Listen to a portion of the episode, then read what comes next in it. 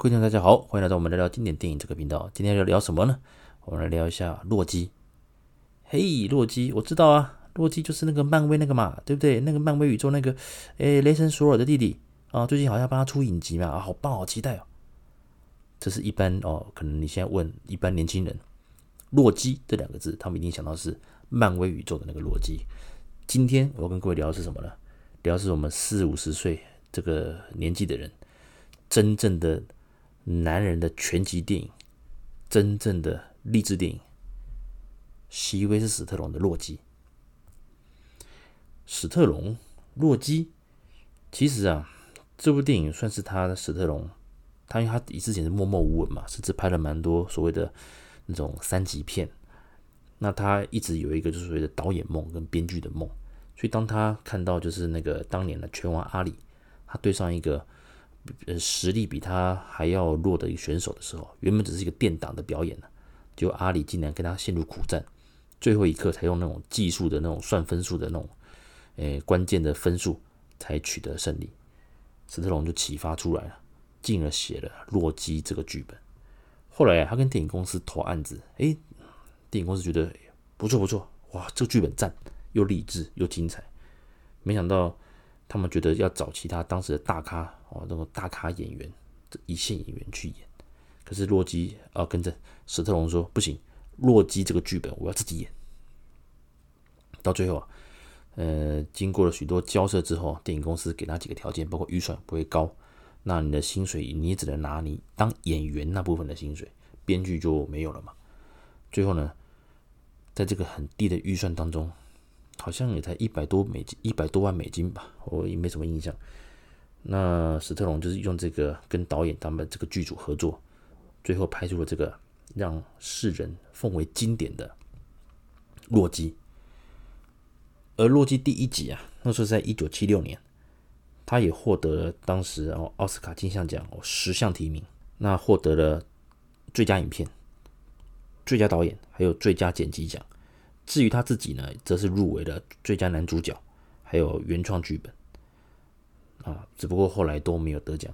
一直到后来史特龙在拿下演技方面奖项提名的时候，我记得应该是已经到了是二零一五年的。金牌选金牌拳手哦，他那时候他是入围了奥斯卡的男配角，不过后来也没有得奖。所以其实我跟各位讲的是，史特龙是会演戏的。那也许年轻人或者说比较少接触史特龙的一个影迷，一定会觉得说他就是一个硬汉呐，哦肌肉男呐，专门拍那种爽片呐，那种诶拳脚相向还是暴力，特别是他他这几年的浴血任务，哇，把一堆大家经典的那些。那个动作片演员都找回来，包括李连杰啊、布鲁斯威利、阿诺啊都有回来，甚至连罗里士什么大家都回来，很精彩。当然还有杰森斯塔克，我也爱看，还有威斯利史奈普，哇，大家都演了三集，大家觉得好精彩。可是包括他后面的第一滴血系列，第一滴血很重要，就有有机会我们再再聊。那我们把这个主轴拉回洛基，今天聊的是什么？洛基宇宙。什么叫洛基宇宙呢？其实洛基啊，它总共有几部电影？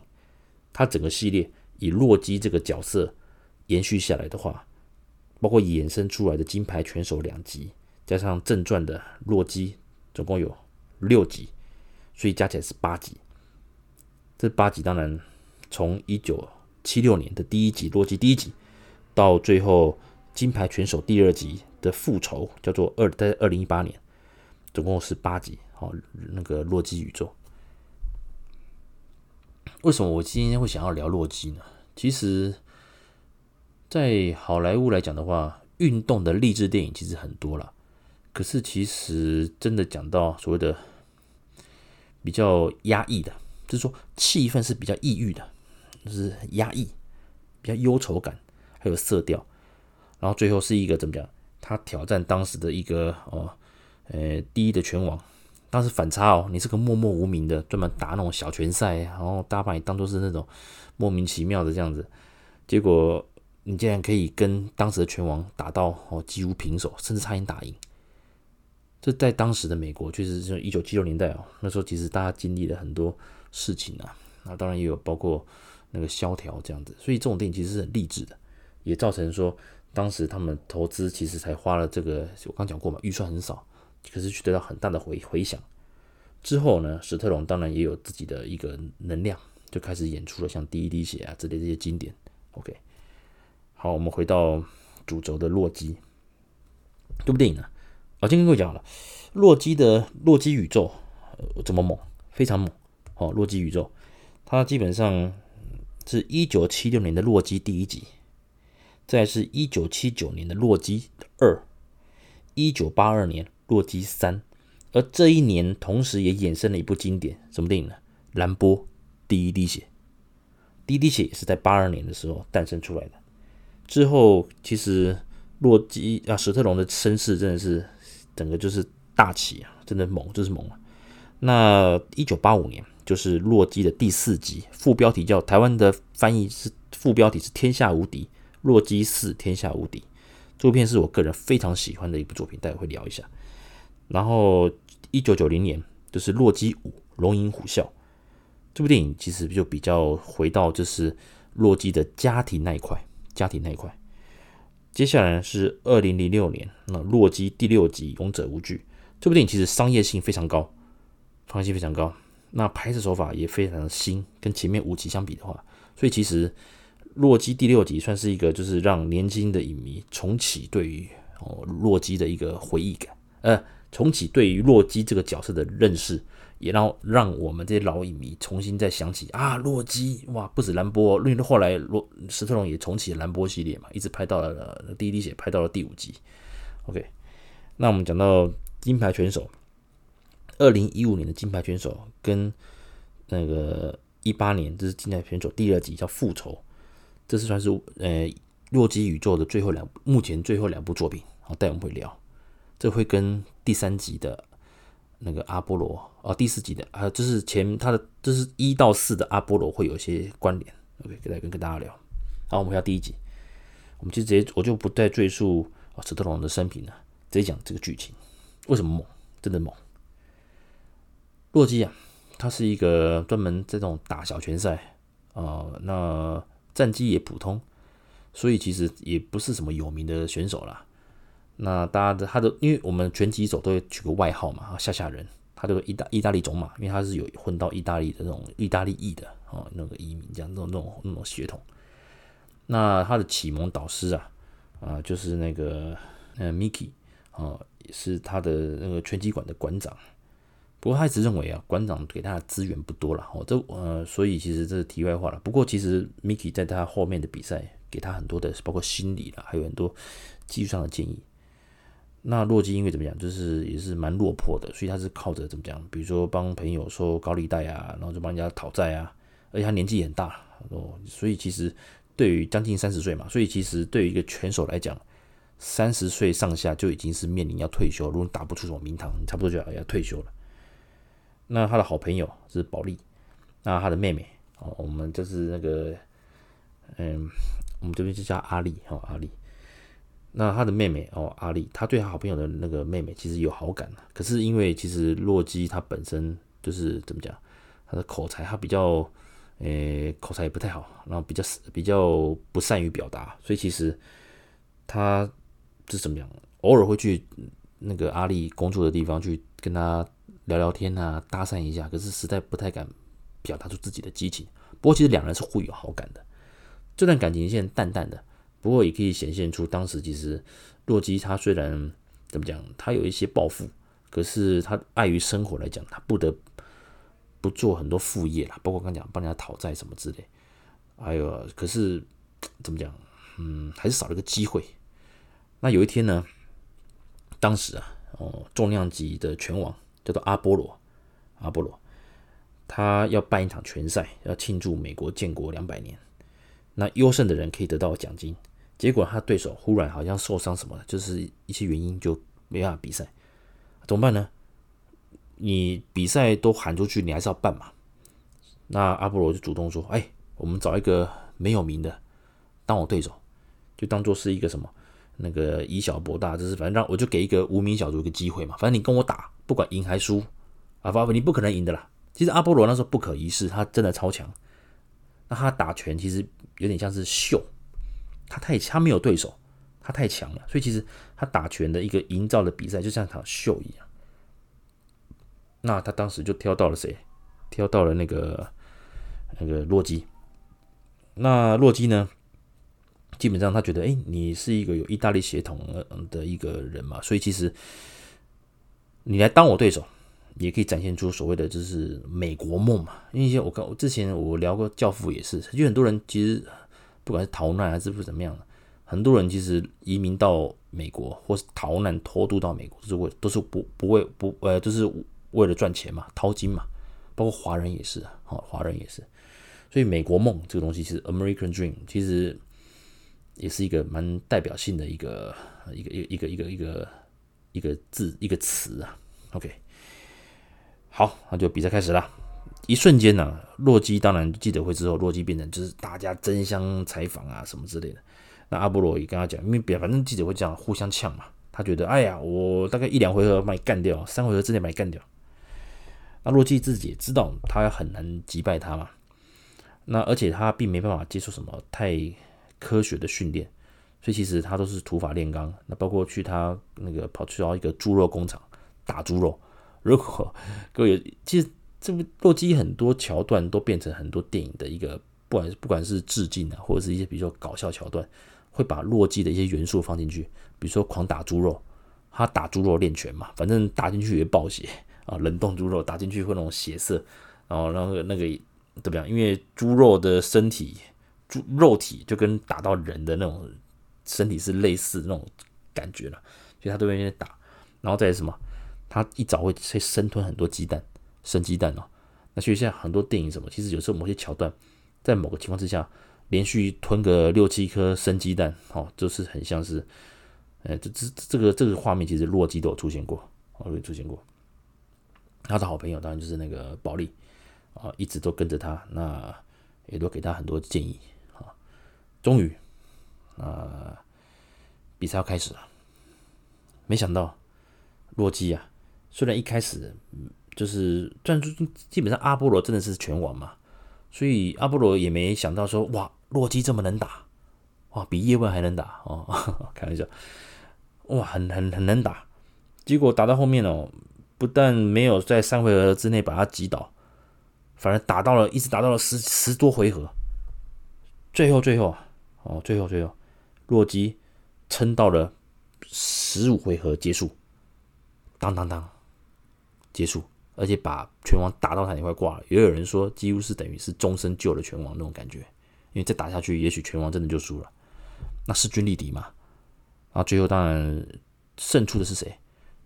就是阿波罗，因为阿波罗必须要用技术分数，因为我们拳赛是这样，他除了你被击倒被 KO，当然不用讲，你就输了。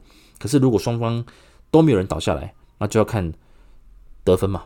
比如说我击中的比较有效的分数，那旁边场边都有裁判会帮你积分，最后用这个积分来作为一个判断。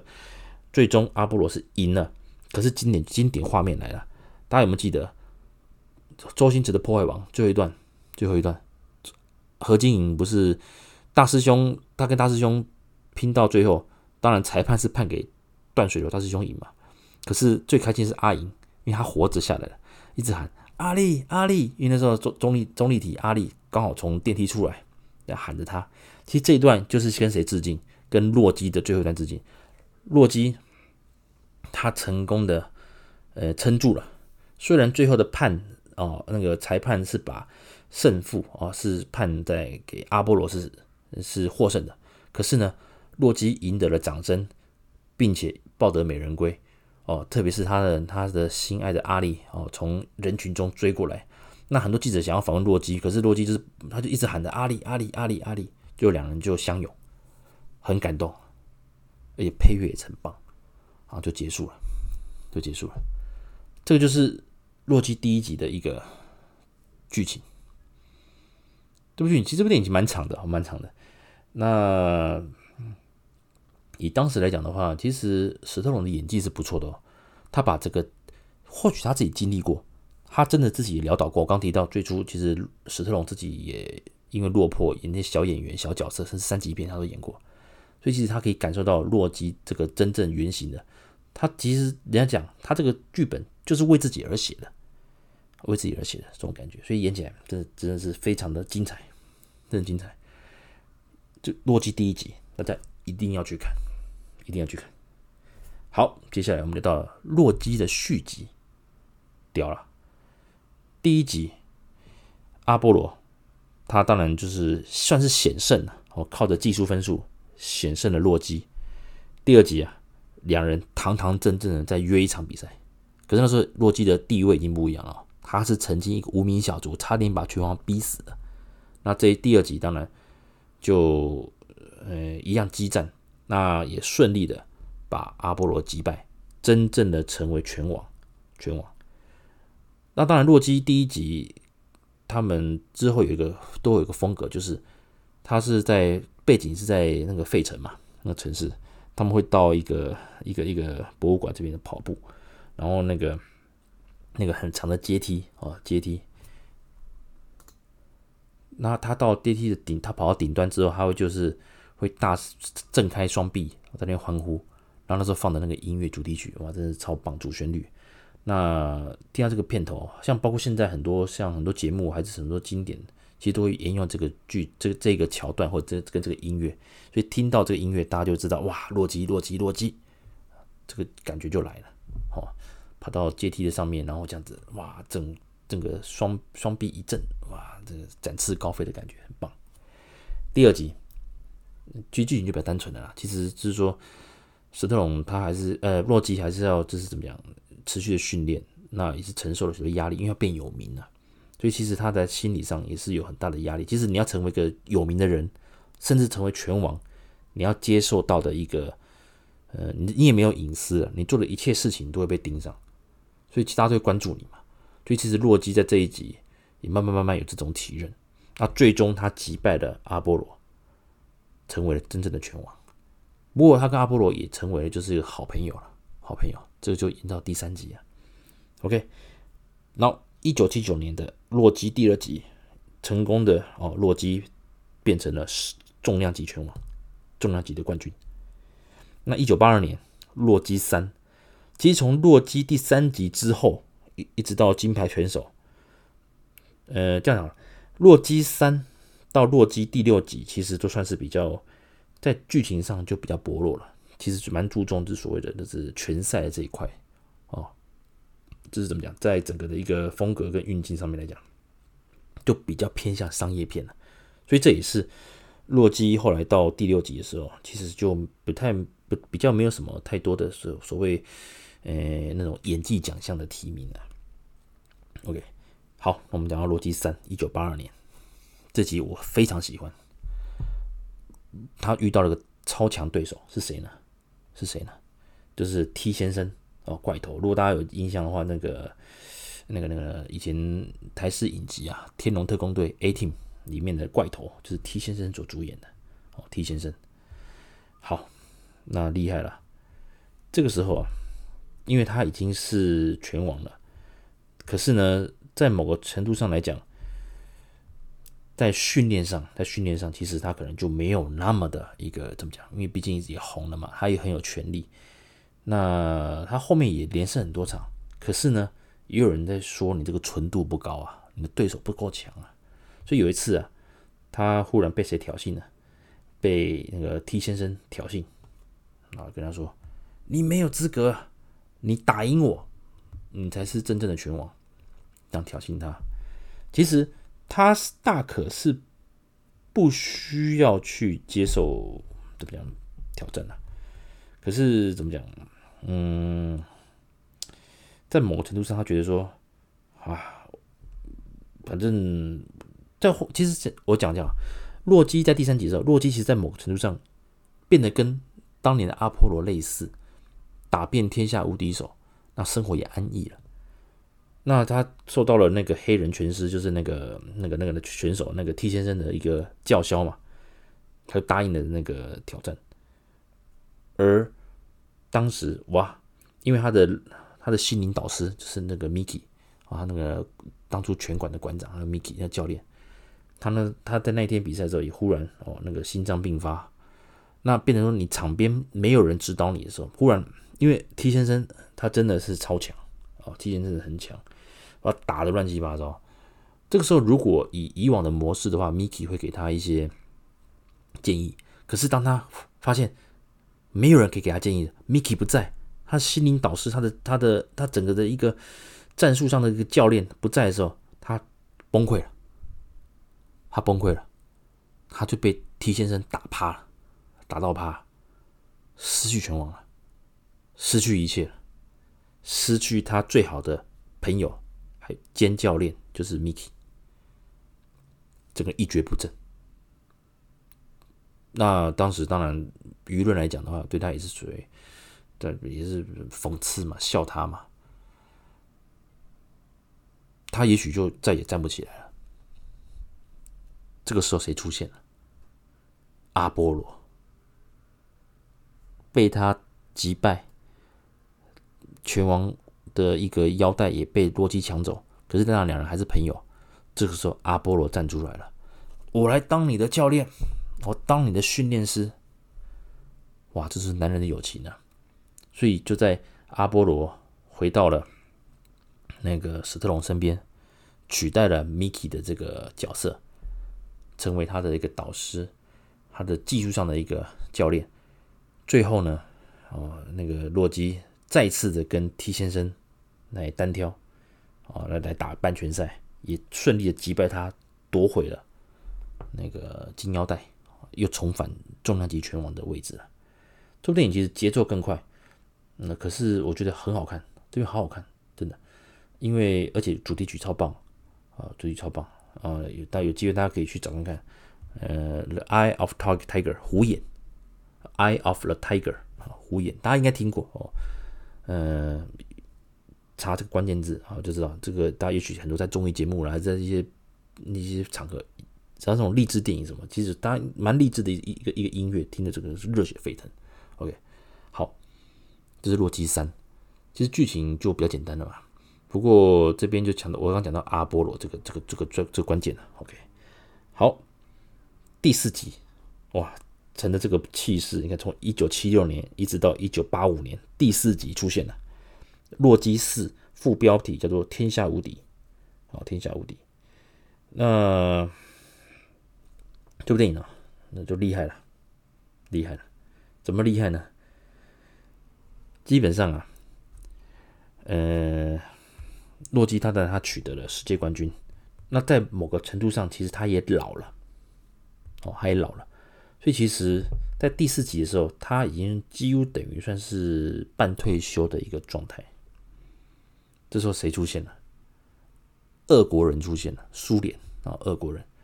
其实美国在战二二次大战之后，其实慢慢慢慢到了七年代的时候，其实是跟苏联属于的所谓的冷战时期了。所以双方不只是军备，在很多像奥运啊什么大比赛啊，这两大国往往都是在争夺谁是真正的，就是不管军事经济，当然经济是美国大胜了，这不用讲了，因为其实毕竟共产国家在整个。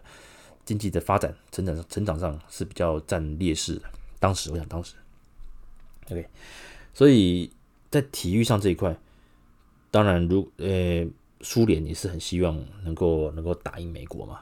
像太宇宙战争啊，宇宙的发那个航航太的发展，甚至你看那个苏联当时也是跟美美国在拼嘛。那打拳这边啊来了，第四集。呃，节奏更快，几乎是从头打到尾，而且他的拍法很厉害了。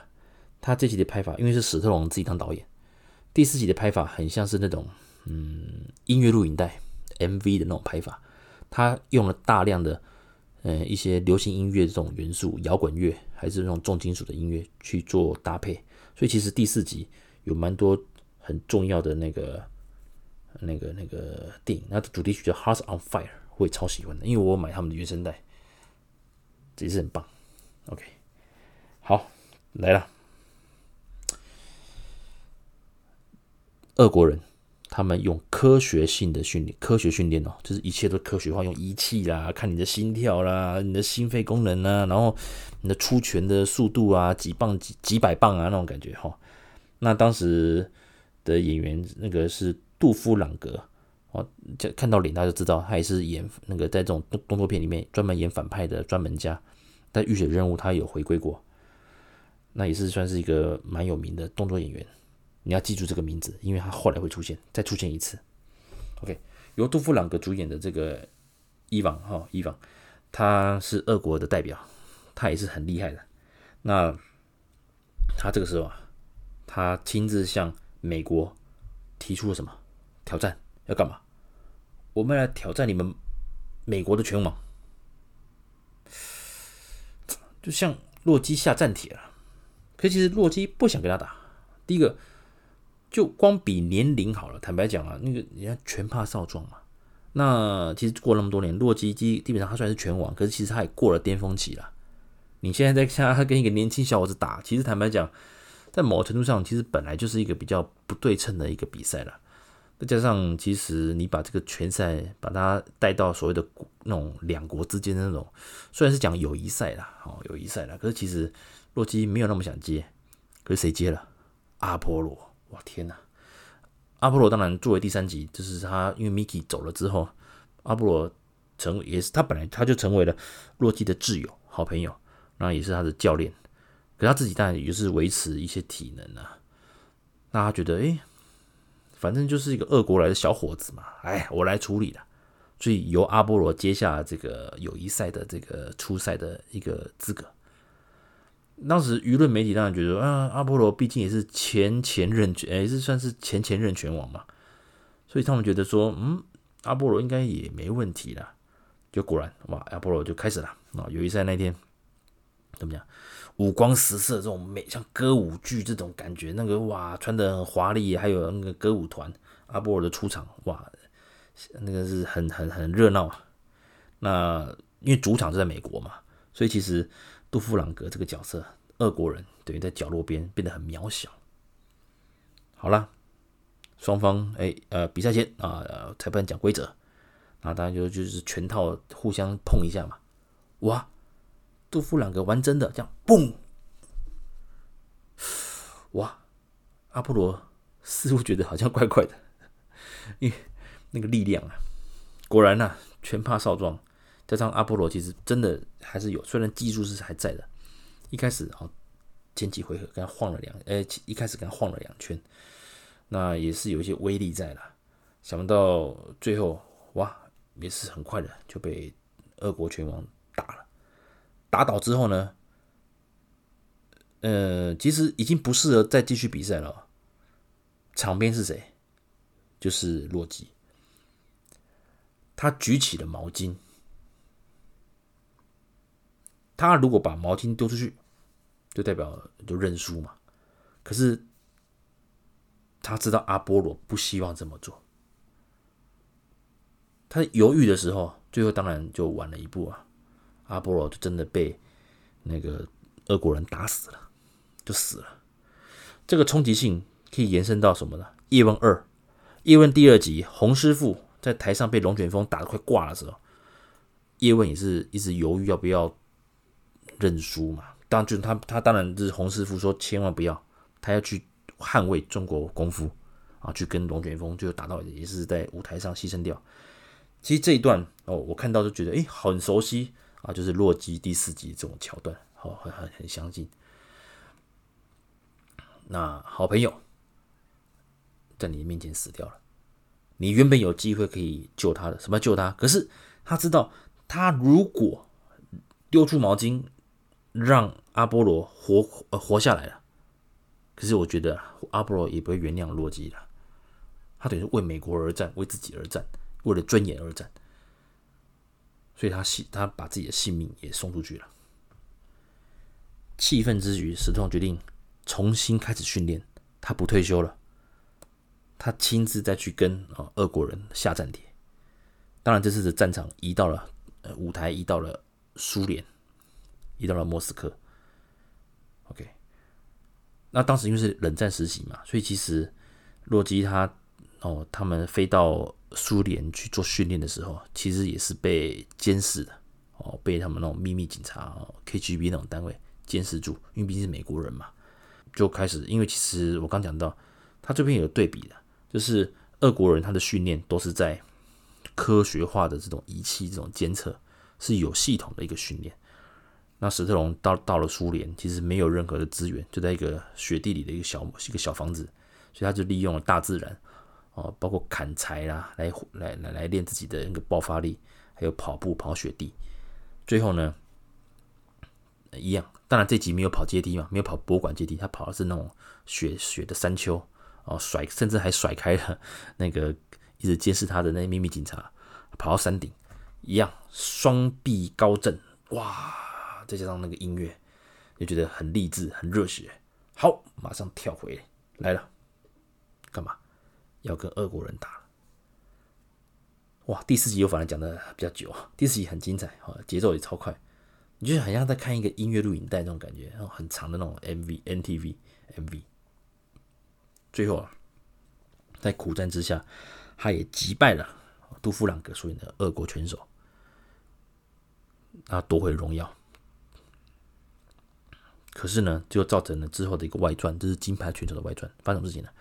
杜夫朗格这个俄国角色，他当下就被国家所抛弃了。那个转换很快，很快。好，那当然第四集就这样，就在洛基帮这个友谊赛打赢之后，也帮了阿波罗讨回一口气，也帮美国人哦，呃那个讨回了一口气。好。对，过来。第五集，一九九零年《龙吟虎啸》这部电影就回归到洛基退休之后他的亲子关系。亲子关系，这部电影其实我个人呢、啊，我个人呢、啊，其实那时候他的儿子是小时候嘛，演他小时候。那因为父亲的一个光芒的来讲，他洛基退休之后自己哦也是怎么样啊？有有开了拳馆，然后栽培了一个。Machine Gun 就是机关枪，Machine Gun 外号嘛。他栽他物色了一个有潜力的年轻选手，决定要把他的衣钵交给他，把他所有的技术全部就是教哦，教在那个那个那个这个这这个这个年轻人身上。那同时也是他等于是他所有生活就是跟这个年轻人在一起过。那在某程度上，他跟他儿子，因为儿子也青春期了，儿子也常常被欺负。他当然也有教他几招了，就是说可以有可以对付那种那种欺负他的同学。可是，在亲子关系来讲，是薄弱的。最后呢，嗯，当然怎么修补啊？啊，来了，魔心杠他在怎么讲？哎，在史在洛基的教导之下，他确实哦进步神速，而且也赢得了比赛。之后呢，想不到。有个经纪人，运动经纪人，哦，越过洛基，直接跟这个拳手，这个 Machine Gun 来那个签约，也就是说，我让你给你机会，让你大红大紫嘛。反正洛基其实洛基他只能他只能教你技术，他也不能给你什么荣华富贵啊。他讲也是事实的哦，事实的，因为洛基真的就是是他是会打拳的人，可是其实，在包装跟在争取所谓的赚钱发财这个事情，其实 Machine Gun。他还有其他的想法嘛？哦，好，所以在他赢得比赛之后呢，他感谢，当然他就等于自立门户嘛。可是洛基还是关心他的每一场比赛。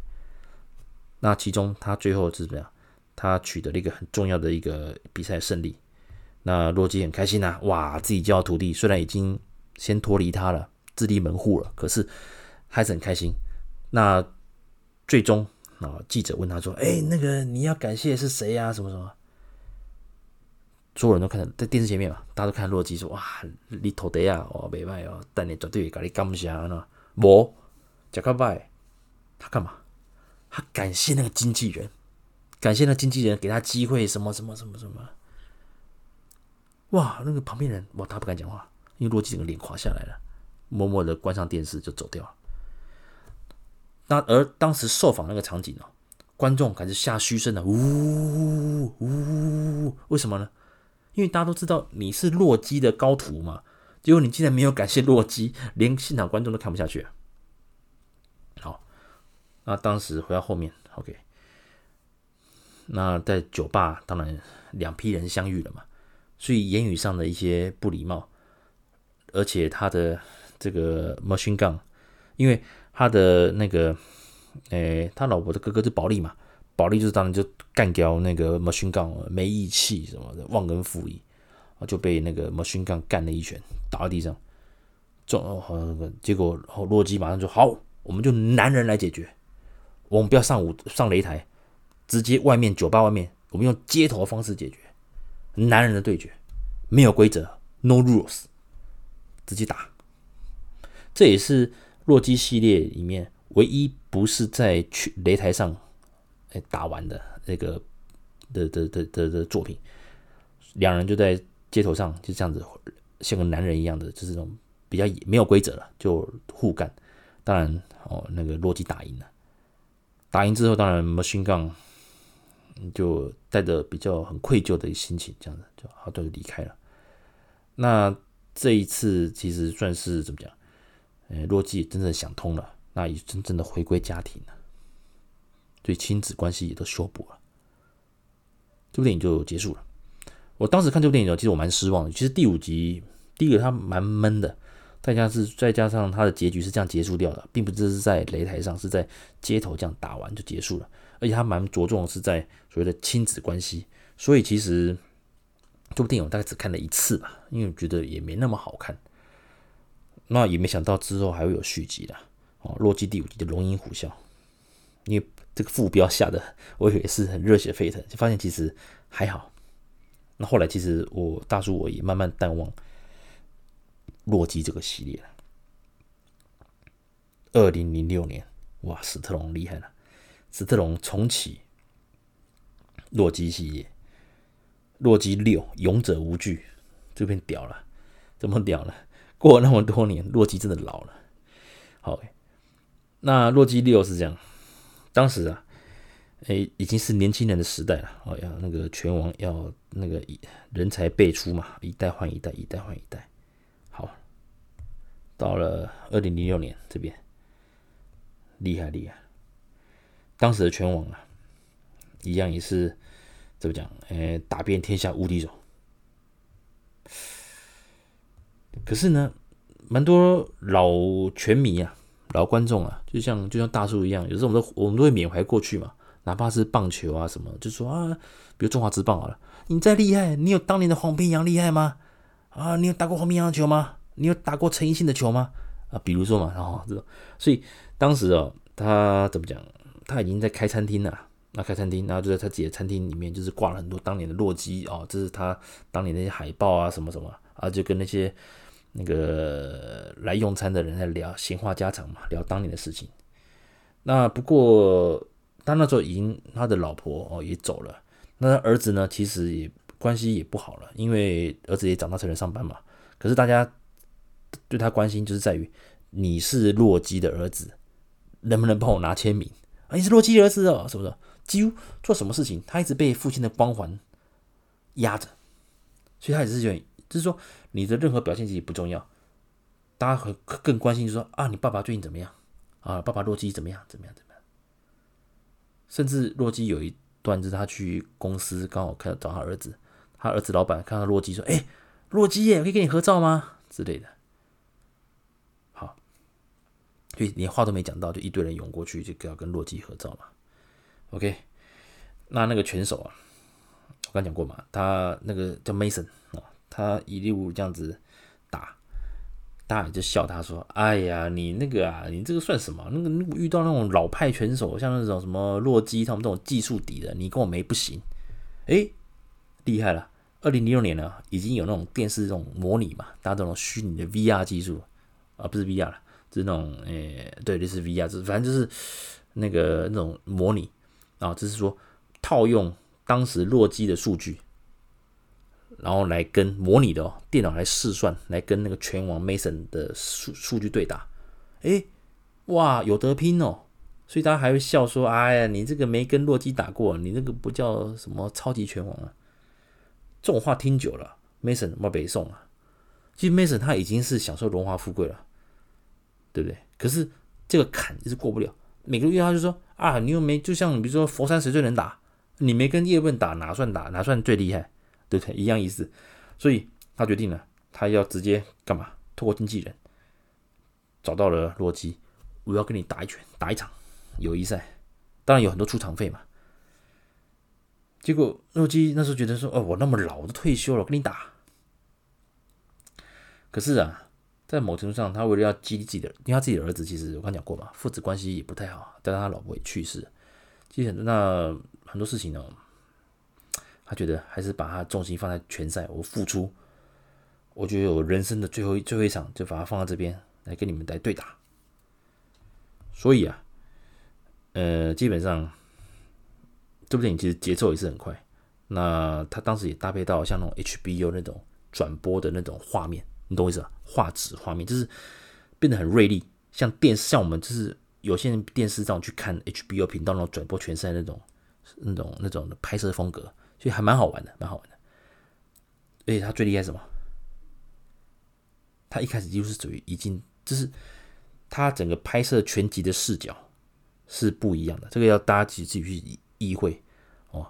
真的让你整个观众等于像身临其境这种感觉，哦，当然也是一样，打到后面了，哇，那个洛基也是凭着经验，打到也是跟 Mason 哦，也是平，几乎是平这个把他打到也是乱七八糟的，最后啊，当然就在一阵的一个欢呼中啊，比赛结束，而洛基离开的时候，大家都喊 Rocky Rocky Rocky，哇，整他一回头跟大家举手。问候，超赞的这个画面，超经典，我觉得超赞的。老兵老拳王回来了，这样子，然后就结束了。你以为洛基就结束了吗？就是因为这个电影太成功了。二零一五年，金牌拳手出现了，他也是被归类在哦，被我归类在那那个洛基宇宙了。怎么说呢？金牌拳手是这样。洛基啊，他也真的退休了啊。那有一天呢，有个年轻人来找他，他是希望洛基能够带他干嘛？叫他打球，呃，打打拳。他就是阿波罗的儿子。包括之后了，其实很多带他打交起来之后，很多拳赛，因为他们都刻意的隐瞒，就是这个男主角是那个这个小孩子是。那个，呃，阿波罗儿子的这件事情，在某程度上其实也是想要保护他啦，就是说，你不要都是在父亲的光环下面，那当然一样的，这部片其实就是他等于变成他是个导师，然后带着好朋友挚友阿波罗的儿子一路这样打上来，然后成为了拳王。OK，好。这个是他的一个基本剧情啊，这部电影其实还不错，大家有机会看一下。然后他也洛基呃史特龙也靠着这部金牌二零一五年金牌选手，重新再得到了奥斯卡最佳男配角的提名，我没有获奖了。好，OK，那最终他就是呃奎德 Creed 哦，就是剧中这个阿波罗儿子 Creed 就带着他就一样呃夺得了那个拳王，这样子。啊，还不错。其实他的剧情其实就跟洛基第一集也是蛮类似的，因为其实奎德他也是做过那种，而且类似像少年观护所这种这种这种程度了，所以其实还不错，还不错。那节奏也蛮快的。那有机会大家可以看一下，因为他一开始拳赛的打法哦，就是等于也是让你身临其境，其实是这种非典型的拳赛拍法，还不错。而且这部电影也是。洛基系列的第开启洛基系洛基系列的第四十周年纪念，好，OK，那好，我们来到最后，就是洛基宇宙目前的最后一集，就是《金牌拳手二：复仇》。那个“父”是父亲的“父”，复仇谁呢？谁来复仇了？就是第四洛基第四集天下无敌的那个杜夫朗格那个角色，他来打而不是他儿子来打。好，我们回到第四集的洛基天下无敌的时候，因为他俄国的那个拳手，他也是对国家重点栽培，他的老婆也是相当漂亮的一个呃一个一个算政府的官员吧，还是也算探员之类的啊，反正也是那种军中体系的。当他输了比赛之后，他失去了一切，他老婆也离开他了，也离开他了。那从此他就过着就是什么人人喊打嘛，因为你输给美国人啊什么，他也过得。很不好的一个日子了，很很辛苦，所以他一直很痛恨洛基。当他知道洛基他教的高徒哦奎德哦获得了拳王，所以他决定带着他自己的儿子到美国去挑战奎德。他认为他的儿子如果击败奎德，而且拿到金牌啊，拿拿到那个拳王，等于也是代表他打败洛基这种感觉。这部电影其实节奏就比较慢一点，而且比较偏向于像是很多回顾了，这还蛮适合我们这种老那个老影迷哦。洛基六的勇者无惧跟这一集金牌选手的二的复仇，其实是蛮多，就是很多以前的片段会浮出来啊。所以其实如果你看过之前的系列的话，你再去看金牌选手第二集，会更有感觉。OK，好。所以父子其实上父子，我讲是俄国那边，他们父子也是背负着很多的那个一些压力，还有原罪，就是从到就是就是你你输了嘛，你当年输给了洛基，你就丢了我们俄国人面子嘛，所以他背负这个原罪一直到现在。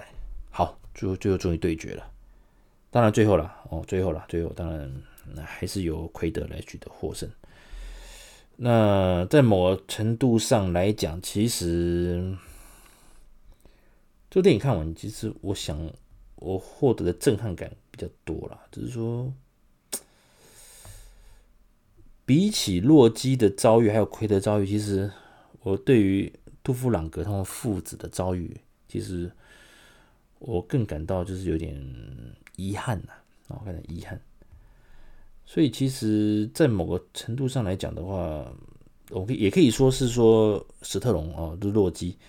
他们这个整个的架构啊，已经怎么讲，跳脱出了胜负，讲到了人性，就是说，赢的人有他的一些辛苦地方，可是输的人他也没有好过。这是以往我们看很多励志电影啊、运动电影什么的，其实怎么讲，没有什么。会让你想很多，它不是单纯的这种啊，很棒啊，励志啊，就取得什么什么那个怎么讲，就就就就大家皆大欢喜嘛。哦，那个胜者为王，大家都记得胜那个人。其实其实跟各位讲，有时候输输的那一方也是有不一样的一个心情，甚至被跌，甚至跌落谷底，人生大反转。像大叔创业到现在啊，我们也是人情冷暖吃到饱了。可是你真的不要棒打落水狗，还是说？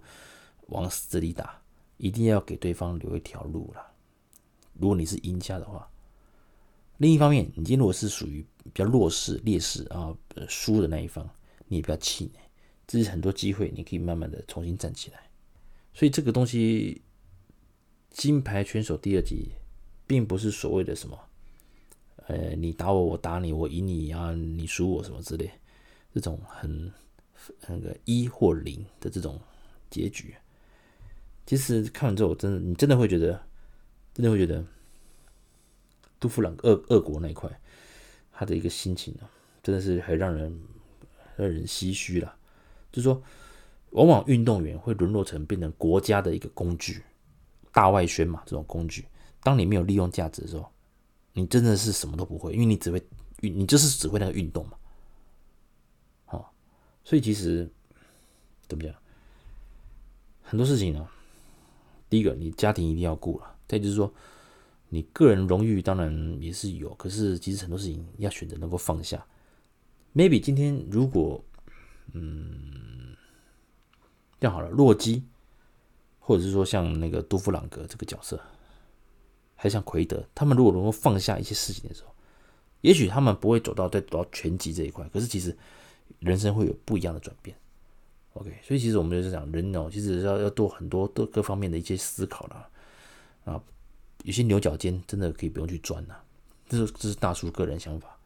Anyway，洛基洛基宇宙总共目前是八集了啊，有没有最后有没有第第九集啊？比如说金牌选手第三集，还是洛基的第七集？其实我们不会知道，我不会知道。那看史特龙的一个想法，因为他新说他好像要重启第一滴血的系列蓝波啊，这个我也很期待。今天录的录这一集啊，是要跟各位讲，史特龙是会拍戏的，他是很有才华的，他不是只有什么动作片什么的。其实想认识年年轻影迷们，如果想要认识不一样的史特龙，还有他的魅力，还有洛基这个经典角色的那个这个整个的起源呢，其实洛基一定要看。好，洛基，那如果大家有时间的话，这样好了，洛基一二三四一定要看，还有金牌拳手也都不错，金牌拳手的二也也很棒。至于洛基的五跟洛基的六，它并没有跟后面的金牌拳手有太大的一个连接。可是如果看爽度的话，如果你也不认识洛基，你也没什么时间。其实我个人认为啊，你直接看洛基第六集《勇者无惧》，它兼具的打的爽度。节奏也快，那也快速的回顾一下洛基之前的丰功伟业，这边也不错。如果你是年轻的影迷，第一次看洛基的话，直接看第六集也不错。那如果你有时间，我建议好好的把洛基第一集开始慢慢看，慢慢看，你就知道我的感觉了。随着年龄增加，当我重看第一，为了讲这个，我重看第一集的时候，我也是感动到哭啊，知道？特别他最后一段在找阿力加老婆的时候。你觉得说，那呃，真的很感动，因为男人哦，真的会背负很多的压力的，真的。好，讲这么多，呃，聊聊经典电影啊，我会慢慢慢慢把一些很早期我们一些很经典的电影拿出来讲。我们讲过了《教父》，也今天这这次也聊了那个《洛基宇宙》。哦，有机会我再跟大家大家聊其他系列。谢谢各位的收听，我们下次见喽，拜拜。